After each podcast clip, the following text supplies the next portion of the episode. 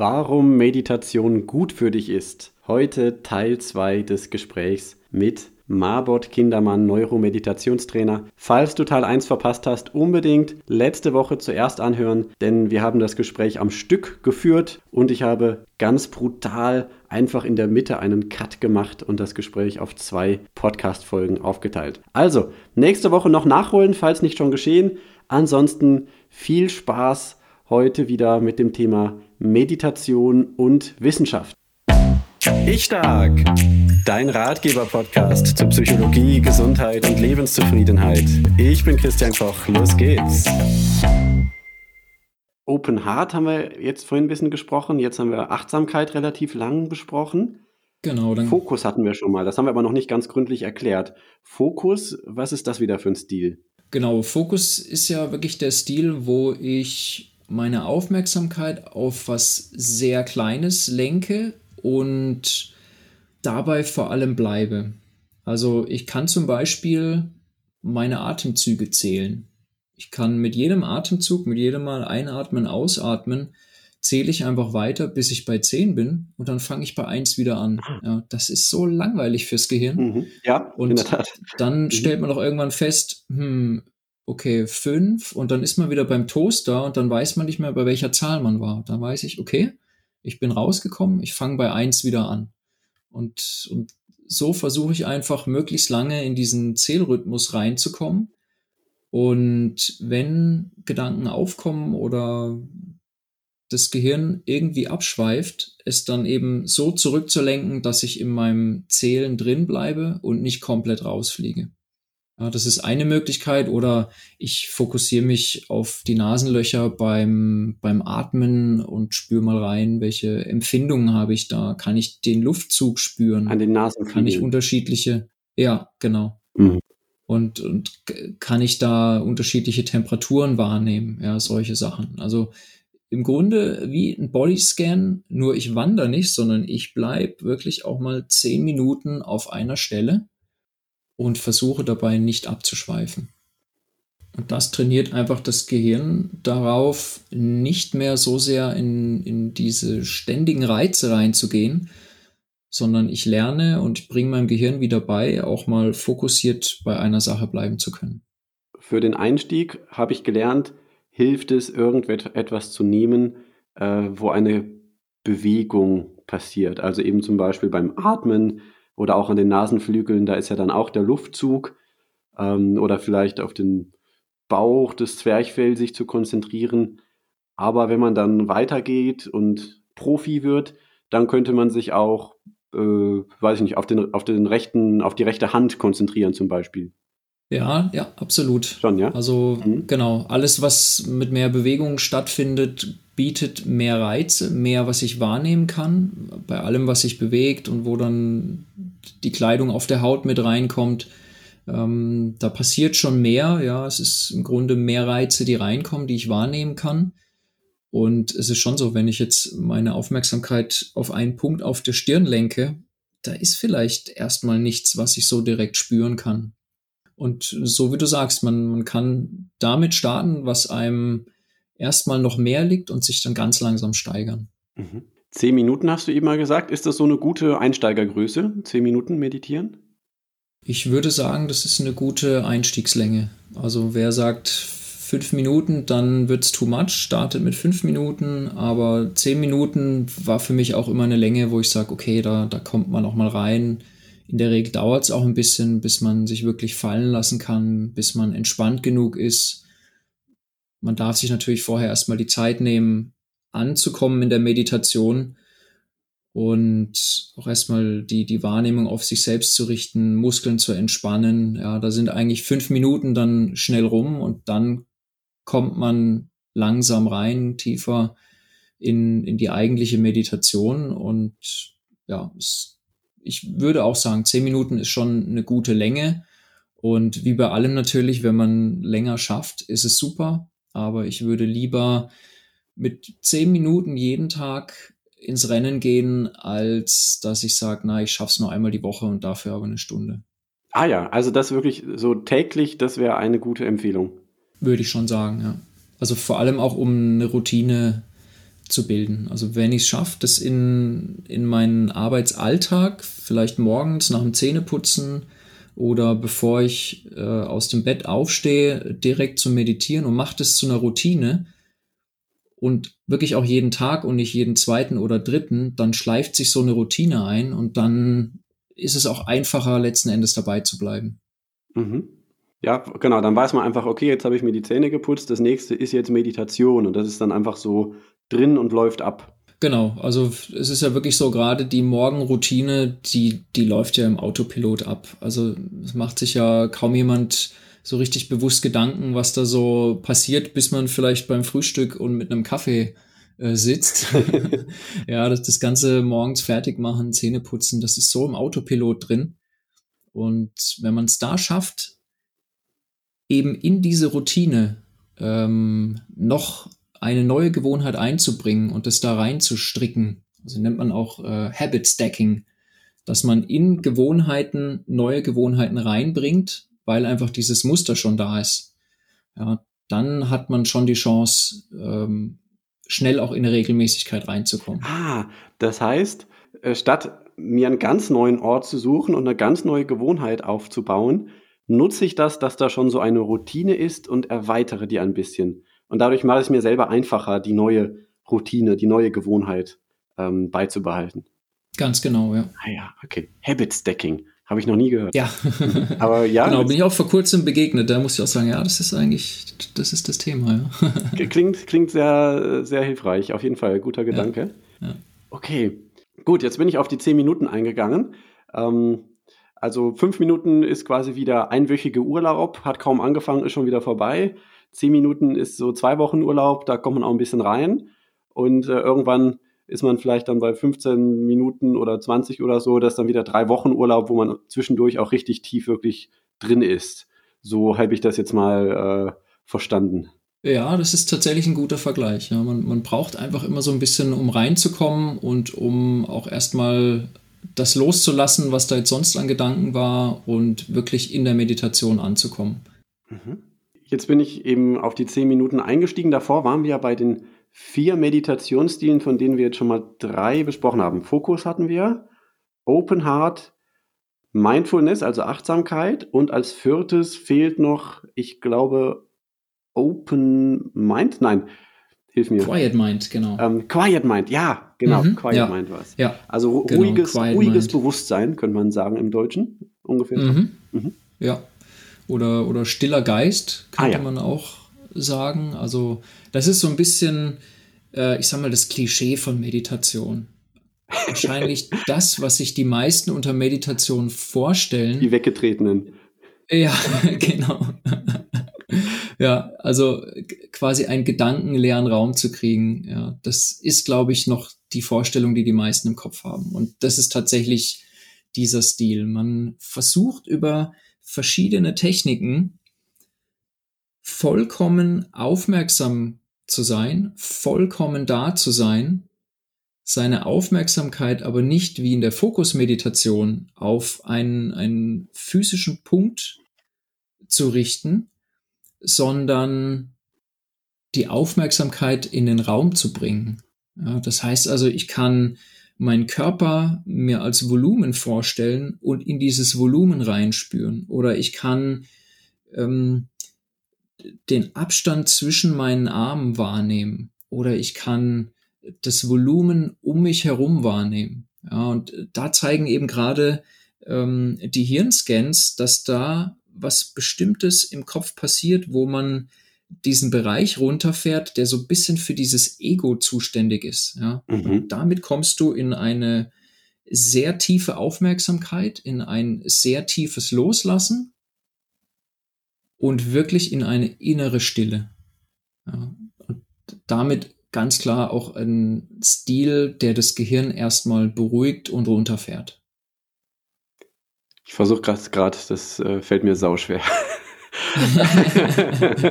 ja, also ich, ich würde auch behaupten, das ist, das ist der Stil, ähm, wo man doch am meisten mitarbeiten muss. Ist natürlich wieder sehr individuell, das zeigen eben auch diese Testergebnisse, ja.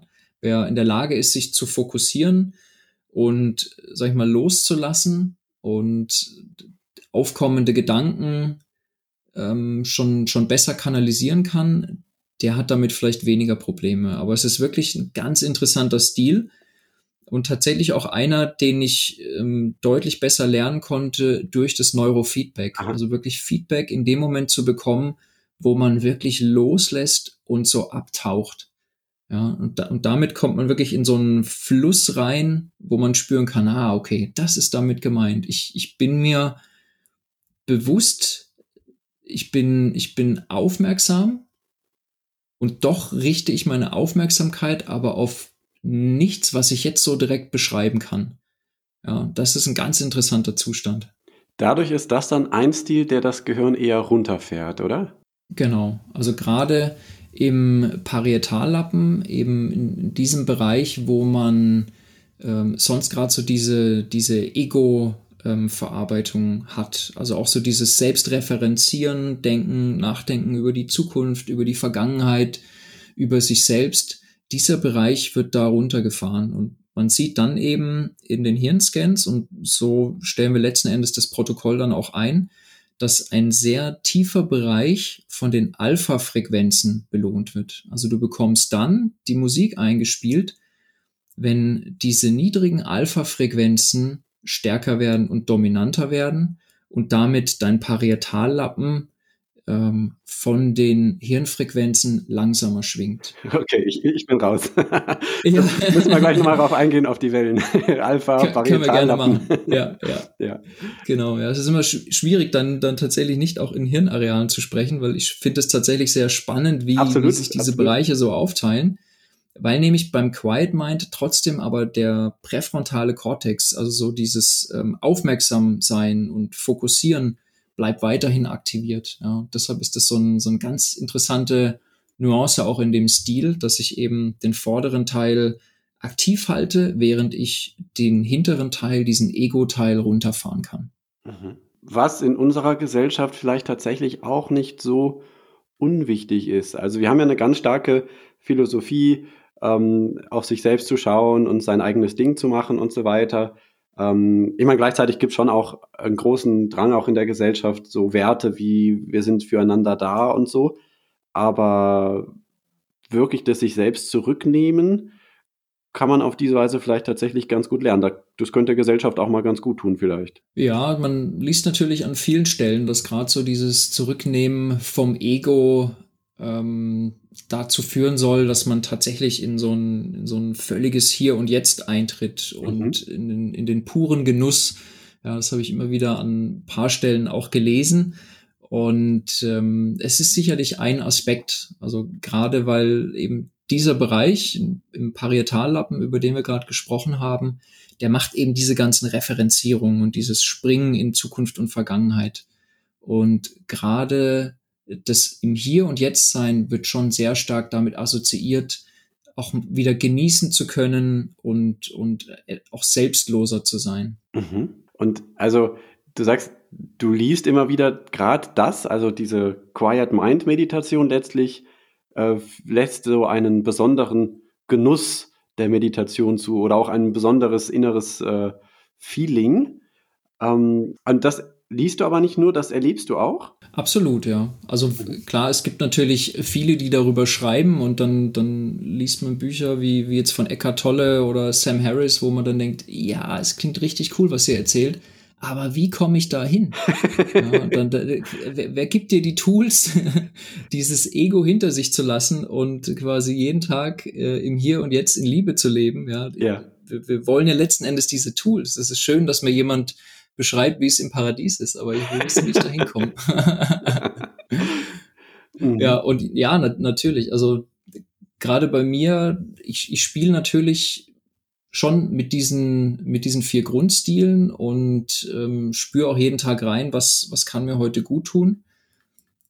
Bei mir persönlich sind es tatsächlich auch die ähm, das Gehirn beruhigenden Stile, die mir gut tun. Und ähm, klar, das Quiet Mind ist nach wie vor einer von den Stilen, die ich sehr gerne mache und das vor allem auch sehr gerne mit Atemtechniken kombiniere, weil man da wirklich spürt, dass man sehr viel schneller tiefer reinkommen kann und äh, wirklich diesen, das Präsentsein ohne dominante Gedanken tritt damit viel schneller ein und es ist tatsächlich einfach richtig schön, das zu erleben. Mhm. Klingt wirklich sehr spannend. Vielleicht kannst du gerade noch mal, weil wir jetzt relativ lang drüber gesprochen haben, diese vier Stile im Überblick noch mal kurz darstellen.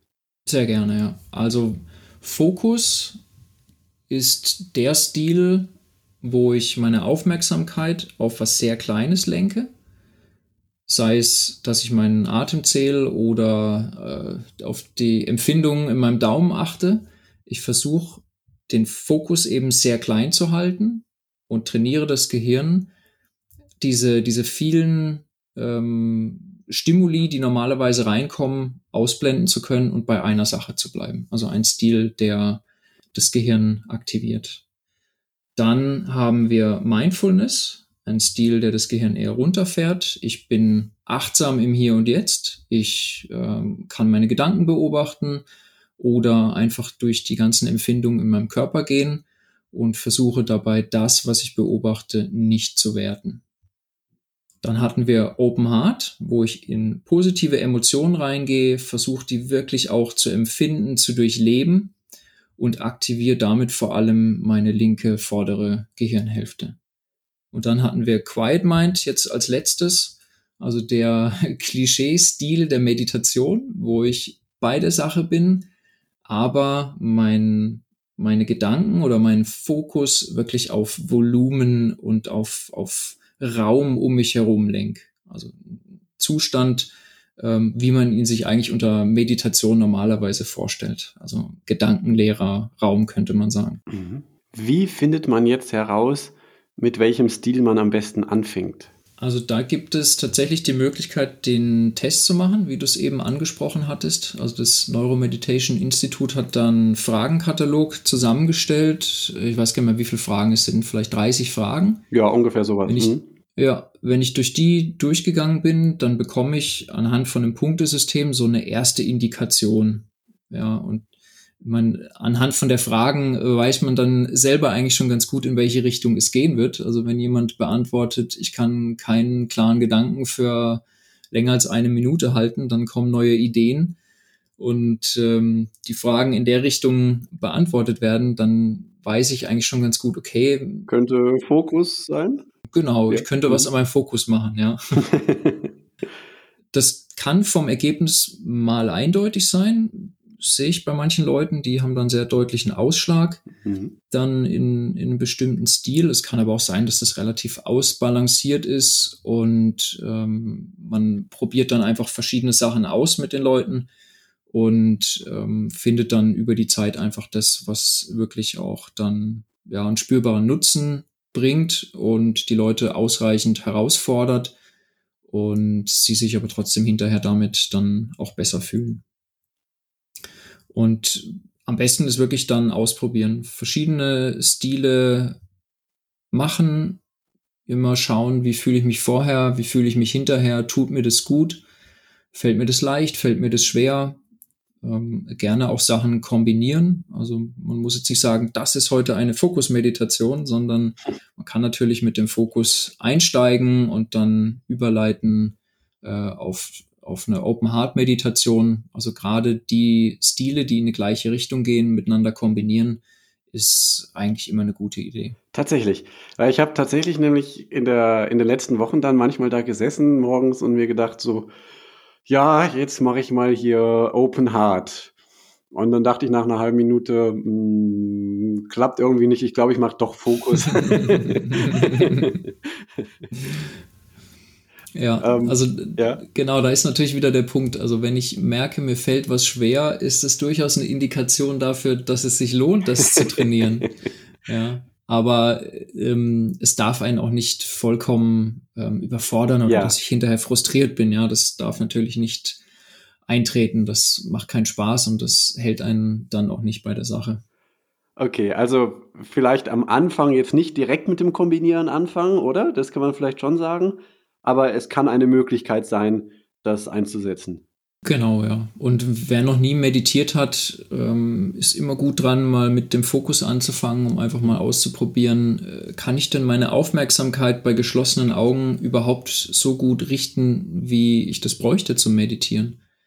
Also ist natürlich klar, wenn ich meine Aufmerksamkeit nicht zielgenau halten kann oder zumindest relativ gut halten kann, dann ist es auch schwierig, in die anderen Stile einzusteigen, weil du wirst immer an den Punkt kommen, dass wenn deine Gedanken abschweifen und der Toaster wieder verdammt wichtig wird in deinem Kopf, dann ist es eben, ist, ist der Fokus gewissermaßen die Grundschule, um sich dann auch in den anderen Stilen weiterentwickeln zu können. Ah ja, also das kann man auch sich merken als Einstieg. Vielleicht nicht schlecht. Okay. Den Test werde ich auf jeden Fall in der Podcast-Beschreibung auch verlinken. Ich glaube, den gibt es bisher nur auf Englisch, richtig? Genau, aktuell ist das alles noch auf Englisch gehalten. Werden wir sehen, wie sich das noch entwickelt über die nächsten Monate. Ja, gut. Und also es geht wirklich nicht lange. Also fünf Minuten würde ich jetzt mal schätzen oder sowas. Dann hat man diesen Test äh, gemacht. Und es ist mal ganz interessant, um so eine kleine Idee zu bekommen. Man hinterlegt da seine E-Mail-Adresse und bekommt sein Testergebnis dann auch zugeschickt. Geht es auch ohne Mailadresse? Weiß ich gerade nicht, aber das sieht man ja dann. Mhm, genau. Genau. Gut, also da kann man so ein bisschen merken, wie man einsteigen kann. Du hast vorhin noch mal irgendwo in einem Nebensatz sowas angesprochen. Ähm, vielleicht sollten wir noch mal drüber reden, wie sich mentales Training im Gehirn manifestiert oder wie das geht, dass so durch Meditation sich im Gehirn etwas verändert in die Richtung. An was hast du da gedacht, was du uns gern noch sagen möchtest? Genau, also das Stichwort ist im Grunde Neuroplastizität. Also Neuroplastizität. Mhm. Genau, man muss sich natürlich die Frage stellen, okay, wenn ich jetzt jeden Tag 20 Minuten auf meinem Meditationskissen sitze und spüre auch, das hilft mir, ich fühle mich besser danach und ich kann mal abschalten und stresslos werden dann stellt sich ja schon die Frage, hilft mir das jetzt dann auch eigentlich in meinem Alltag? Weil dann stehe ich auf, dann beginnt vielleicht wieder meine Hektik und ich bin in, einem, in meinem alten Muster drin. Mhm. Und hier ist eben das Interessante, dass man mittlerweile ja weiß, dass das Gehirn über Neuroplastizität sich auch verändern kann. Das war vor ein paar Jahrzehnten noch anders. Da ist man noch davon ausgegangen, dass es relativ starr und was du nicht früh gelernt hast, wird später sehr schwierig, aber man weiß heute, dass man jederzeit neue Muster im Gehirn verankern kann und dass das Gehirn letzten Endes wie ein Muskel sich der Umgebung anpasst. Tatsächlich. Also das, ja, mhm. das, das gleiche Schema wie im Training. Ich habe, also wie im körperlichen Training, ja, ich habe lang nicht trainiert, die Muskeln ähm, bauen sich zurück, der Körper will Energie sparen und alles, was unnötig Energie braucht, wird abgebaut. Und so ist es auch im Gehirn. Man, wir kennen alle noch so diesen, diesen Begriff von Gehirnjogging und jeder weiß, ähm, vielleicht zu, zu Schulzeiten, man konnte noch so einigermaßen gut Kopf rechnen, aber wie ist das heute eigentlich? Ich muss ja in meinem Alltag überhaupt nicht mehr Kopf rechnen. Wenn es ein bisschen komplizierter wird, habe ich den Taschenrechner im Smartphone und eigentlich werden mir alle Rechnungen abgenommen. Und wer jetzt tatsächlich mal schaut, wer mit seinen Kindern im Kopfrechnen noch mithalten kann, der wird wahrscheinlich überrascht sein. Und das liegt einfach daran, weil das Gehirn sagt, wir haben das jetzt echt lange nicht mehr gebraucht. Und ähm, die Bahnen, die dafür verantwortlich sind, die bauen wir jetzt einfach mal ab. Und äh, das heißt aber auch, ich kann über mentales Training äh, diesen Abbau rückgängig machen und kann das Gehirn dazu stimulieren, einfach Dinge wieder zu erleichtern und eben dann, so wie wir es gerade schon gesagt haben, ja, anregend oder, oder runterfahrend. Ich kann damit das Gehirn wirklich plastisch dazu bringen, neue Bahnen zu legen, die mir dann bestimmte Sachen leichter machen. Also bleiben wir jetzt bei dem Beispiel der Fokusmeditation. Wenn ich merke, es ist schwierig für mich, den Fokus zu halten, dann werde ich, wenn ich jetzt in eine, in eine Routine reingehe, wird das Gehirn irgendwann merken, hm, okay, also das, das mit diesem bei einer Sache bleiben, das ist jetzt komisch, das kennen wir so noch nicht. Und dann machst du das öfter und öfter und irgendwann sagt sich das Gehirn, hm, das scheint jetzt doch irgendwie so ein Muster zu sein.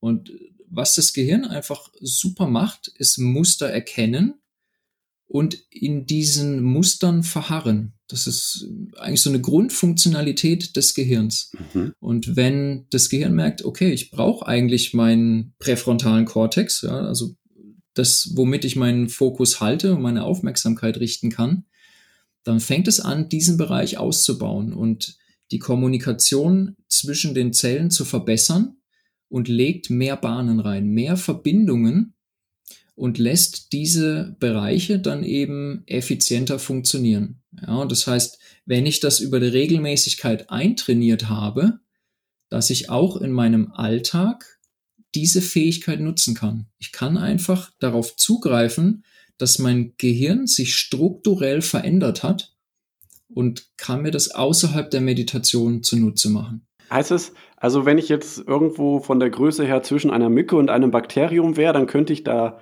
im Gehirn langfliegen und wirklich sehen, dass da etwas anders ist. Genau. Also gerade auch bei ähm, dem MBSR-Programm von Kabat-Zinn hat man nach acht Wochen Neuroplastizität in Hirnscans nachweisen können. Also man kann wirklich sagen, dass sich manche Areale vergrößern, andere verkleinern und die Hirnsubstanz an den Stellen, wo mehr Aktivität stattfindet, dann eben auch zunimmt. Und bei dem MBSR-Programm werden klassisch die Teilnehmer acht Wochen lang das Programm durchlaufen und fünfmal die Woche für eine Dreiviertelstunde wird entweder meditiert oder ein achtsames Bewegungsprogramm gemacht. Also die werden jetzt nicht für acht Wochen in ein Kloster gesperrt, sondern es geht um eine Dreiviertelstunde am Tag, fünfmal die Woche. Ganz genau. Das ist ja, ja überschaubar. Ganz genau, ja.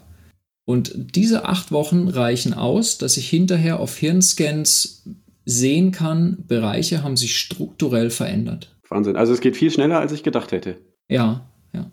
Also das ist tatsächlich das äh, Spannende dabei. Also einerseits mit einem EEG kann man sowieso sehen, dass dann bestimmte Bereiche auch nach der Meditation ähm, quasi in diesem Stil, sage ich mal, noch nachschwingen aber dass man wirklich strukturelle Veränderungen messen kann und das innerhalb einer überschaubaren Zeit, das finde ich auch sehr, sehr beeindruckend. Das macht wirklich nochmal begreifbar, was Neuroplastizität heißt. Also wir hatten vor relativ kurzem hier im Podcast äh, Felix Kade, Personal Trainer, der hat von Bioplastizität gesprochen. Der hat da eben gesagt, genau mhm. genau wie du jetzt beschrieben hast, ne? Benutze ich einen Muskel, dann baut er sich auf, benutze ich ihn nicht, baut er sich ab. Äh, ähnlich ist es aber teilweise auch mit dem Hormonsystem oder so. Das kann sich auch alles verändern. Und genauso ist es eben mit dem Gehirn auch. Und da nennt man das dann nicht Bioplastizität, sondern Neuroplastizität entsprechend. Ganz genau. Und so funktionieren bei uns letzten Endes alle Gewohnheiten. Ja, also das Gehirn sucht immer wieder nach Mustern im Alltag.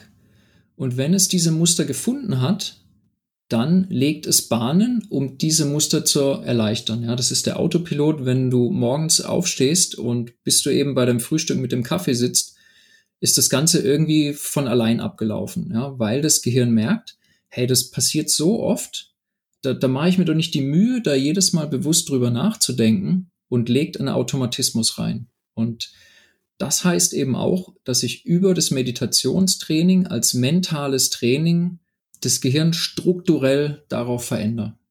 Ja, du hattest ja auch ähm, das Thema in der Podcast-Folge mit Lukas Rick, da ging es ja auch um Selbstwertgefühl und mhm. äh, kann ich äh, in einer Beziehung über die Zeit mein Selbstwertgefühl verlieren und kann ich es wiederentwickeln?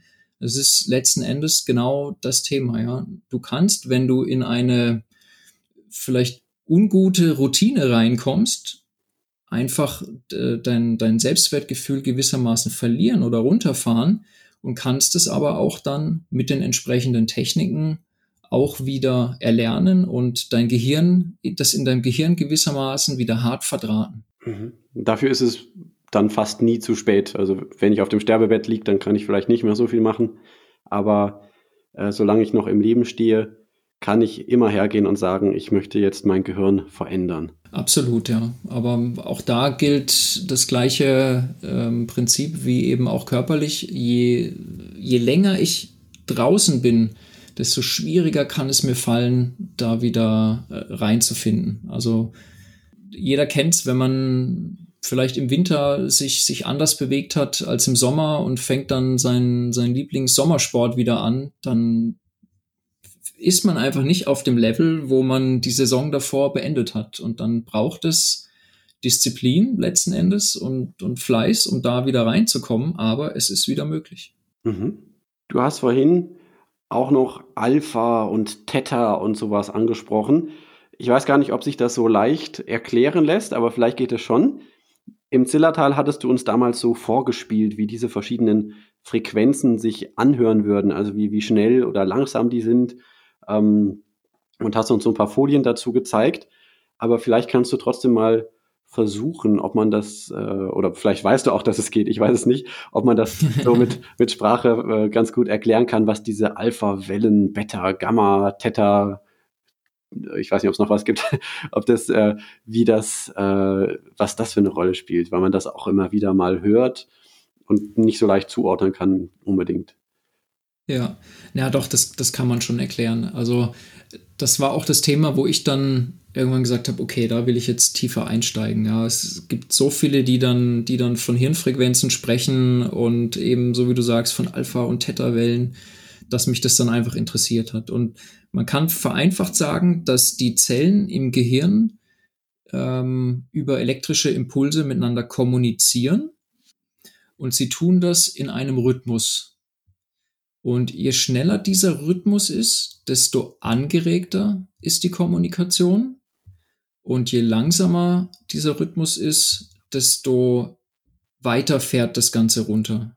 Ja, und von, von den Bezeichnungen mit Alpha, Beta, Theta darf man sich nicht zu sehr verwirren lassen. Die stehen auch nicht in einer Reihenfolge, die Buchstaben. Ähm, aber da gibt's einfach eine gewisse Klassifizierung von Frequenzbändern. Das heißt also, von Alpha-Wellen spricht man wann immer die Kommunikation zwischen 8 und 12 Hertz liegt. Also zwischen 8 und 12 Mal hin und her geht pro Sekunde.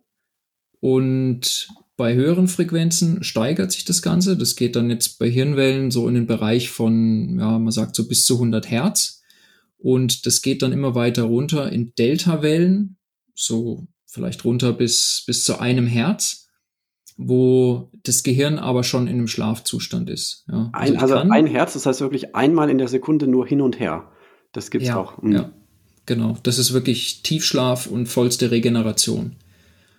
Ja, und so kann man einfach ähm, klassifizieren, welche Areale im Gehirn gewissermaßen in welchem Zustand sind. Also gerade diese höheren Beta-Frequenzen, so 15 bis 30 Hertz, das, das wird schon immer mit, mit Anspannung, mit Nervosität ähm, verbunden, mit Stress und eben auch genau wieder diesem Bereich, wo eigentlich das Immunsystem schon runtergefahren wird. Ja, und je niedriger die Frequenz ist, bis zu einem gewissen Range, bin ich, sage ich mal, noch aufmerksam, bin lernfähig, bin entspannt, mein Immunsystem funktioniert. Und wenn ich noch weiter runtergehe, eben in den Bereich von Theta-Wellen, kann sein, das ist dann schon eine, eine Schlafphase wie im REM-Schlaf, also wenn sich die Augen noch bewegen, oder eben wenn ich in der Meditation sehr tief reinkomme in eine von den, in einen von den Stilen, wo man das Gehirn eben beruhigt. Ähm, aber auch morgens, wenn man, wenn man aufsteht, der Wecker hat geklingelt und man ist noch nicht so ganz klar da, dann kann man schon sagen, da ist noch, sind noch sehr viele Theta-Wellen dann im Gehirn.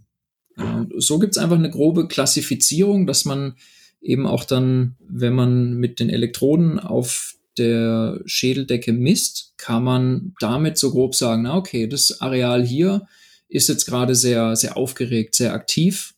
Ja, das würde ich dann auch eben bei einer Neurofeedback-Meditation als Indikation sehen, okay, das ist vielleicht jetzt noch aktiver und wir belohnen erstmal, wenn das weiter runtergeht. Und in anderen Arealen, wo ich dann vielleicht eine Aktivierung sehen will, dann will ich schon eher sehen, dass ich jetzt aus Theta und Alpha rauskomme und da einfach eine schnellere Kommunikation zwischen den Arealen dann stattfindet. Mhm. Also es gibt wirklich unglaublich viel, was man mittlerweile weiß durch diese wissenschaftlichen Studien, was man richtig messen kann, wo es Zahlen zu gibt, rund um das Thema Meditation. Insofern äh, hoffe ich, haben wir auch mit diesem Podcast heute das äh, Thema aus der esoterischen Ecke rausgeholt. ähm, Gibt es aus diesem ganzen Bereich Meditation noch was, wo du sagst, das wäre jetzt noch wichtig, das hier in den Podcast noch reinzubringen?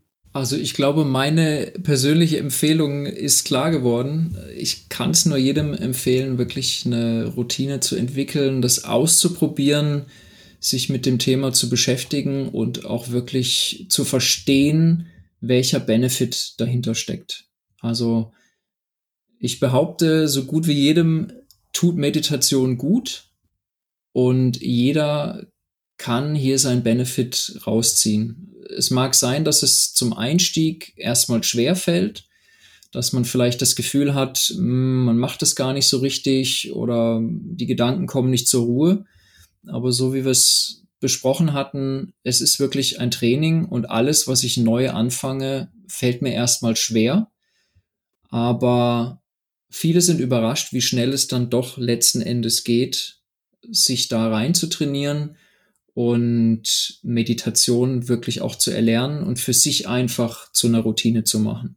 Und da darf man wirklich ausprobieren, was funktioniert, was funktioniert nicht, sich einfach mal Input holen, ähm, geführte Meditationen machen, also gerade für Anfänger sehr hilfreich, äh, einfach so einen Leitfaden zu haben, einer Stimme zu folgen und das einfach auszuprobieren und dann das zu finden, was für sich selbst funktioniert. Und dann kommt irgendwann der Punkt, wo man vielleicht auch von geführten Meditationen dann so ein bisschen weggeht und, ähm, sag ich mal, so sein eigenes Ding macht und vielleicht auch mal noch in andere Richtungen geht, ähm, noch mehr Themen integriert und für sich einfach selbst eine Routine entwickelt, wo man sagt, ja, das passt, das spüre ich, das ist gut. Und da bin ich motiviert, das wirklich jeden Tag zu machen. Hast du einen Tipp, wo man diese Hilfen bekommen kann, sowas wie eine geführte Motivation, äh, geführte Meditation?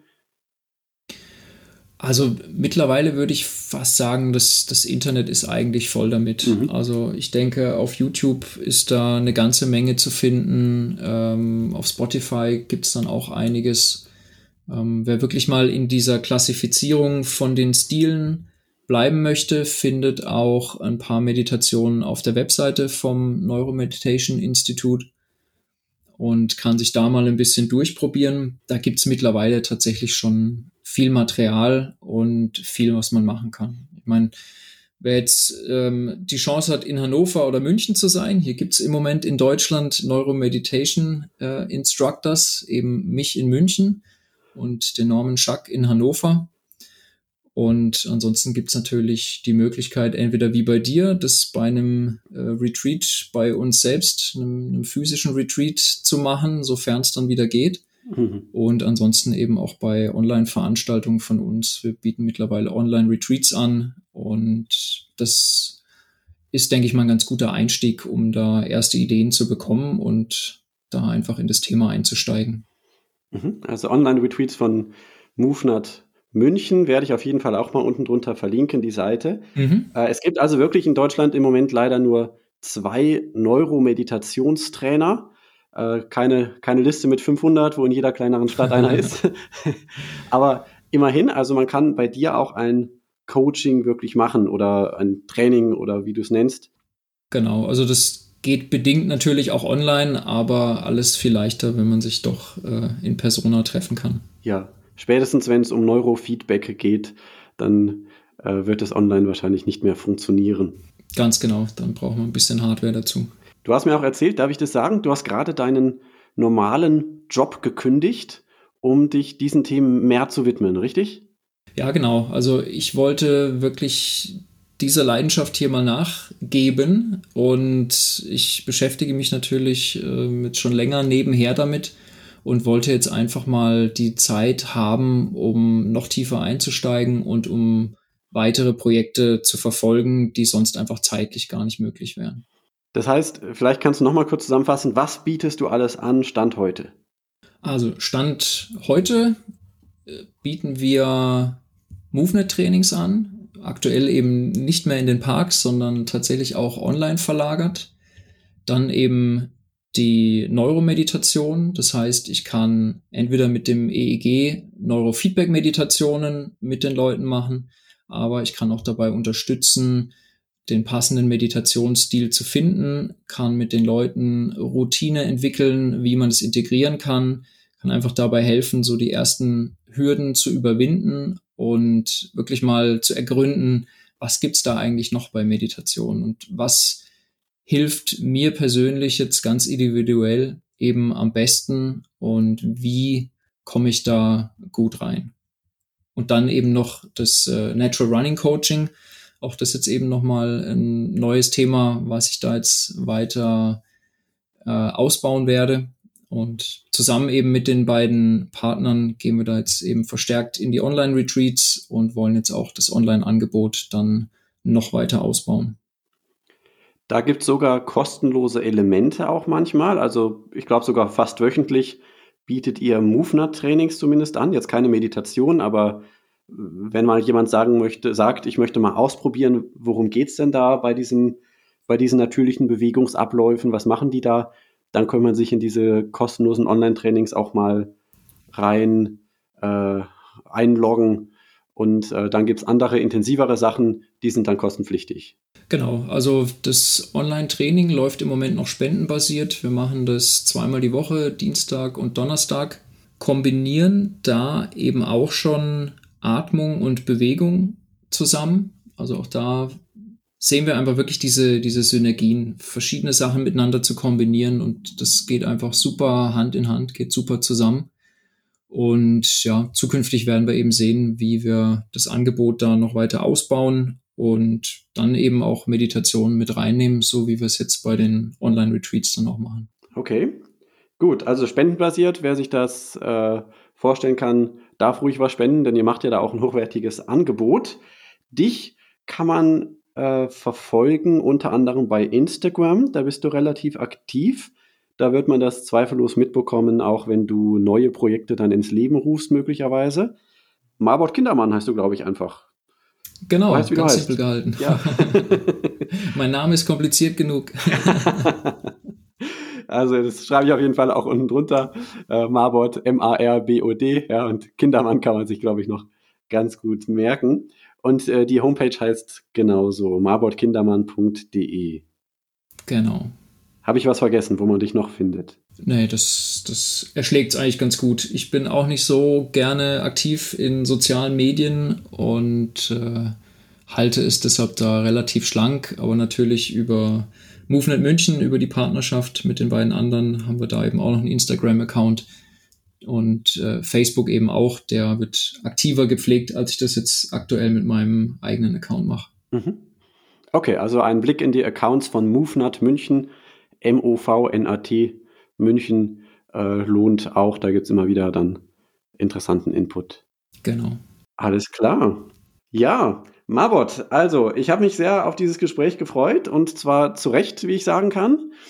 Wieder sehr, sehr spannend. Ich bin hoch motiviert endlich. Das war mein Ziel, ja. ja genau. endlich Meditation äh, kontinuierlich äh, einzubauen in mein Leben. Ich bin schon seit längerem dran, äh, Yoga mal kontinuierlich einzubauen, nicht jeden Tag, aber äh, mhm. zumindest mal so zwei, dreimal die Woche. Ähm, da scheitere ich schon regelmäßig dran. Vielleicht schaffe ich das mit der Meditation besser. Habit Stacking habe ich gelernt. Also Genau, äh, ja. Kannst vielleicht einfach versuchen, in meine Morgenroutine noch irgendwo reinzubasteln, bis ich dann irgendwann im Auto sitze und denke, oh, hast schon wieder meditiert heute?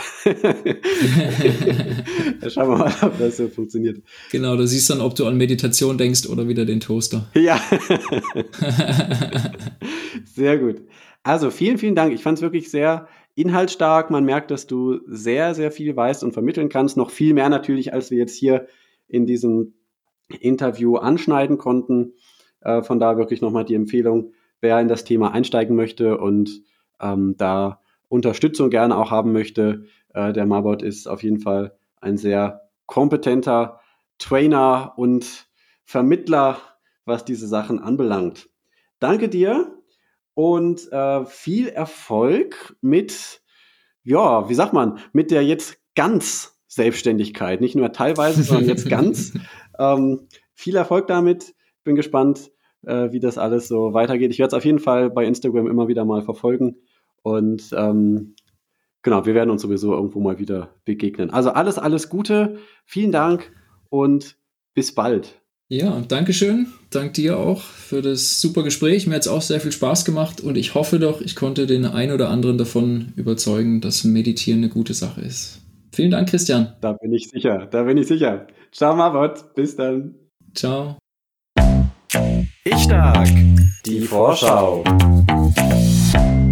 Danke fürs Zuhören, danke auch fürs Teilen und Bewerten des Podcasts. Folgt dem Podcast auch gerne in Instagram und Facebook, da kriegt ihr manchmal noch ein paar Zusatzinfos oder ein paar Impulse, wenn es euch interessiert. Unter dem Podcast wie immer einige Links. Dieses Mal sind keine Bücher dabei gewesen, die ich in meinem Shop anbiete, aber die besprochenen Bücher verlinke ich trotzdem und zwar mit Affiliate-Links. Wenn ihr da draufklickt und dann bei Amazon oder Thalia das Buch kauft, ändert sich für euch nichts am Preis. Ich bekomme aber einen kleinen Betrag pro Buch. In der Einzelsache macht es nicht viel, in der Summe hilft mir das, den Podcast zu betreiben. Danke dafür.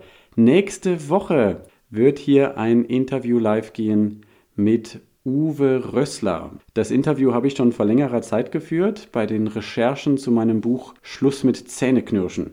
Uwe Rössler hat als Spezialität das, äh, die Behandlung von CMD, kraniomandibuläre Dysfunktion, also Kieferfehlfunktion, was sehr, sehr vielfältig ist als Symptom. Da sind auch gar nicht so wenige Menschen betroffen. Je nachdem, welche Zahlen man nimmt, ist das so jeder Fünfte vielleicht. Ähm, und viele wissen es gar nicht, weil es so vielfältig ist. Zum Beispiel würde es darum gehen, dass ein Beckenschiefstand und eine Beinlängendifferenz von einer Fehlstellung und Fehlfunktion des Kiefergelenks, der beiden Kiefergelenke kommen kann. Solche Geschichten, das ist nächste Woche Thema. Uwe Rössler ist Heilpraktiker für Osteopathie. Er ist äh, hat eine ganze Menge Ausbildungen. Er ist Rolfer, Rolfing, das wird er vorstellen. Er ist auch Yogalehrer und in dem Gespräch ging es auch einiges darum, wie er diese verschiedenen Themen zusammenbringt. Faszien, auch ein großes Thema haben wir, glaube ich, in dem Gespräch auch gar nicht so unausführlich besprochen.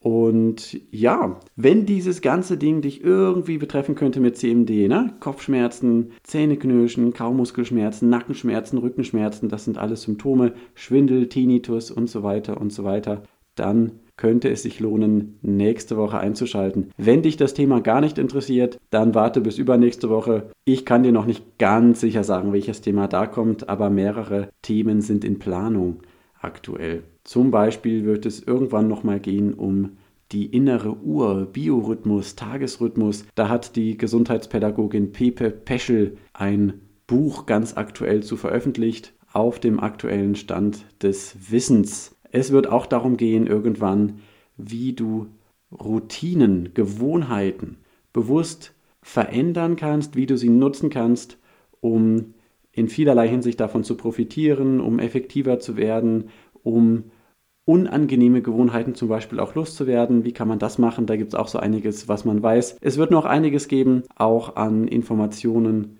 rund um das Gehirn natürlich, zum Beispiel darum, was wissen wir eigentlich, was ist das eigentlich mit diesem Unterbewusstsein? Das ist immer wieder so ein Ausdruck, der kommt immer wieder. Was, was steckt da eigentlich hinter?